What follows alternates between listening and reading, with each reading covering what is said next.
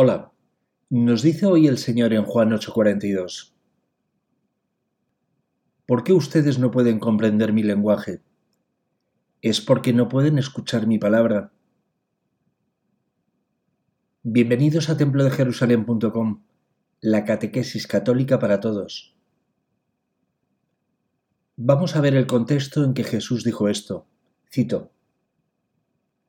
Si Dios fuera su Padre, ustedes me amarían, porque yo he salido de Dios y vengo de Él. No he venido por mí mismo, sino que Él me envió.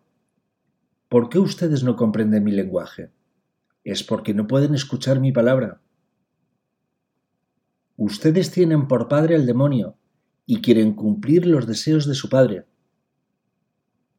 Desde el comienzo, Él fue homicida y no tiene nada que ver con la verdad porque no hay verdad en él. Cuando miente, habla conforme a lo que es, porque es mentiroso y padre de la mentira. Pero a mí no me creen porque les digo la verdad. ¿Quién de ustedes probará que tengo pecado? Y si les digo la verdad, ¿por qué no me creen? El que es de Dios escucha las palabras de Dios. Si ustedes no las escuchan, es porque no son de Dios. Fin de cita. Algunas personas no aceptan su muerte espiritual. Han abandonado la palabra de Dios, no recuerdan los mandamientos, no creen en los sacramentos y no rezan absolutamente nada. Mientras no reconozcan su muerte espiritual, a raíz de sus pecados, no podrán liberarse y sanarse. Si no son humildes y aceptan su decadencia espiritual, están renunciando a su propia salvación. No podéis convivir con el pecado mortal en vuestro interior. Tenéis que hacer penitencia. Si mantenéis el pecado mortal en vuestro interior, significa que tenéis una puerta abierta al mal. Y no podréis cerrar esa puerta hasta que no os arrepintáis de vuestros pecados, los confeséis y hagáis oración en reparación a vuestros pecados. Haciendo reparación, se cerrará la puerta abierta al mal, y llegará vuestra paz, una paz que baja del cielo y que vuestro dinero no podrá comprar. Si decidís convivir con vuestro pecado mortal, sin hacer penitencia, no estáis en comunión con el Espíritu Santo de Dios. No estáis en comunión con el cielo, sino que estáis en comunión con los espíritus impuros e espíritus impíos. La decadencia espiritual empieza cuando decís, hacer eso no pasa nada. Al final, los que afirmáis que no pasa nada, habéis perdido todos los valores, la moral y la vergüenza. Sí ha pasado, y mucho ha pasado.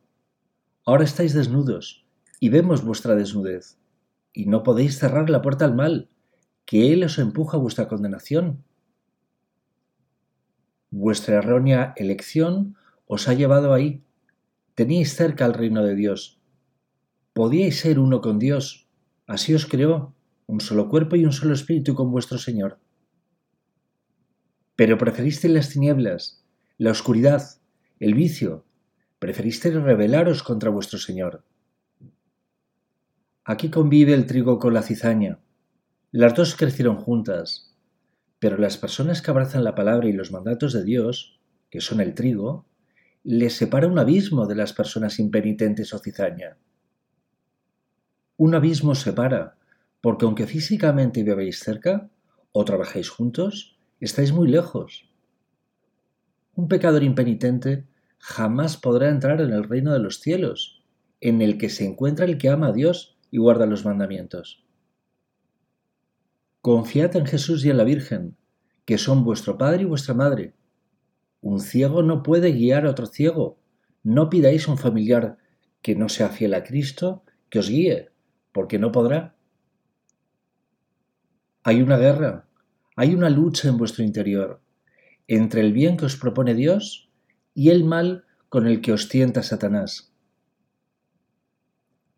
Hay que cerrar las puertas al mal. Satanás ataca vuestro espíritu y os propone que os alejéis de Dios, Satanás también puede atacar vuestro cuerpo. Vivir sin Dios os convierte tal como el Señor nos dice hoy en su palabra, en hijos de Satanás, hijos de la mentira, porque aborrecéis escuchar la palabra de Dios y preferís escuchar las mentiras. En esa decadencia espiritual, cuando acudís a falsos curanderos, cuando sois amigos del ocultismo, de la brujería, de la adivinación, del tarot, ¿habéis abierto una puerta al mal en vuestro interior? Cuando blasfemáis contra el Señor y la Virgen, cuando lo hacéis contra el cielo, cuando blasfemáis y os burléis de la Iglesia Santa de Dios, ¿estáis condenando vuestra alma? Si no perdonáis a vuestro hermano, continuaréis condenados. Si mantenéis rencor contra él, mantenéis abierta una puerta al mal. Pero cuidado, hay circunstancias que se producen que no sois vosotros los culpables, sino las víctimas.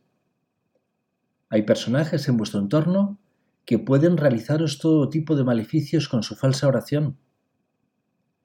Esa oscura oración puede realizar amarres indeseados entre dos personas, o vudú con unos efectos psicológicos terribles contra vosotros. Alejad de vosotros cualquier objeto que llevéis puesto o que mantengáis en casa que fomente la idolatría, el culto a ídolos de todo tipo, sean piedras, budas, etc. Esos son vuestros demonios, los enemigos de vuestra fe, porque Dios exige que se le adore únicamente a Él. Si mantenéis vuestra amistad con los ídolos, que son criaturas y objetos creadas por Dios, sepáis que estáis adorando demonios. El día que los saquéis de vuestro entorno, volverá el Señor y la Virgen y os regalarán su paz y su Espíritu Santo, y habréis cerrado esa puerta al mal. Poned en casa y en el trabajo imágenes del Sagrado Corazón de Jesús y de María. Sed como un niño inocente en su primera comunión. Volved a poneros las medallas y rezad, y el mal se alejará de vosotros y de vuestras familias. Si os reís de ello, la perdición os rodea, y puede que todavía no habéis tocado fondo en vuestro infierno. Mientras tengáis la posibilidad de elegir, cambiad el rumbo antes de que sea demasiado tarde, porque después salir del infierno ya no dependerá de vosotros, y os acordaréis mucho de estas palabras. Si rechazáis al mal y sus malas obras, cerráis las puertas al mal, y no podrá contra vosotros, habréis vencido al mal, y no destruirá vuestro templo interior, consagrado al Señor, a la Virgen y a San José.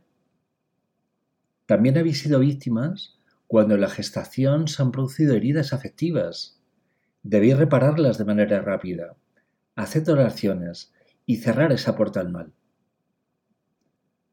Fijaos lo que dice el Señor en el Antiguo Testamento, en Éxodo 25. Cito. Yo soy el Señor tu Dios, un Dios celoso que castiga la maldad de los padres en los hijos, hasta la tercera y cuarta generación, si ellos me aborrecen Fin de cita. Vuestros antepasados han podido cometer pecados muy graves, y tal como dice la palabra, si sus descendientes también aborrecen a Dios por su culpa, esos pecados se podrán extender hasta la cuarta generación de descendientes. En algún momento, vosotros podéis acabar con ese castigo, volviendo al Señor, siendo bautizados vosotros y vuestros hijos, y practicando los sacramentos, Reconciliaos con el Señor mediante el arrepentimiento y la confesión de vuestros pecados, y asistiendo al banquete de vuestro Señor, que es la Eucaristía.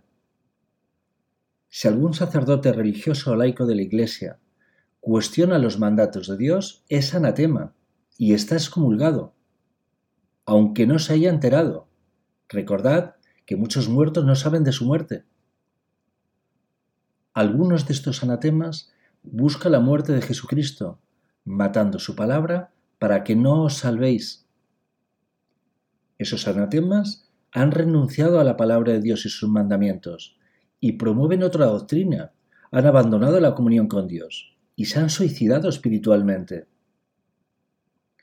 Hay un personaje en la falsa iglesia que afirma que no sabe para qué vino Cristo. Negar que Cristo vino para salvarnos por nuestros pecados es propio del diablo este personaje es anatema. ¿Este personaje está excomulgado de la Iglesia de Dios? Este mismo personaje inmundo negó la Inmaculada Concepción de la Virgen, negó que la Virgen naciera santa, negó que sin pecado fuera concebida. Este personaje es anatema, este personaje está excomulgado de la Iglesia de Dios. Este personaje injusto está ahí para confundiros, es perjudicial para vuestro camino espiritual, es una puerta abierta al mal, porque maliciosamente olvida, ignora y distorsiona la palabra de Dios. Tal como hemos visto hoy en la palabra de Dios, este es hijo de Satanás, hijo de la mentira. Él solito se ha excomulgado de la iglesia de Dios y se mantiene condenado en su infierno,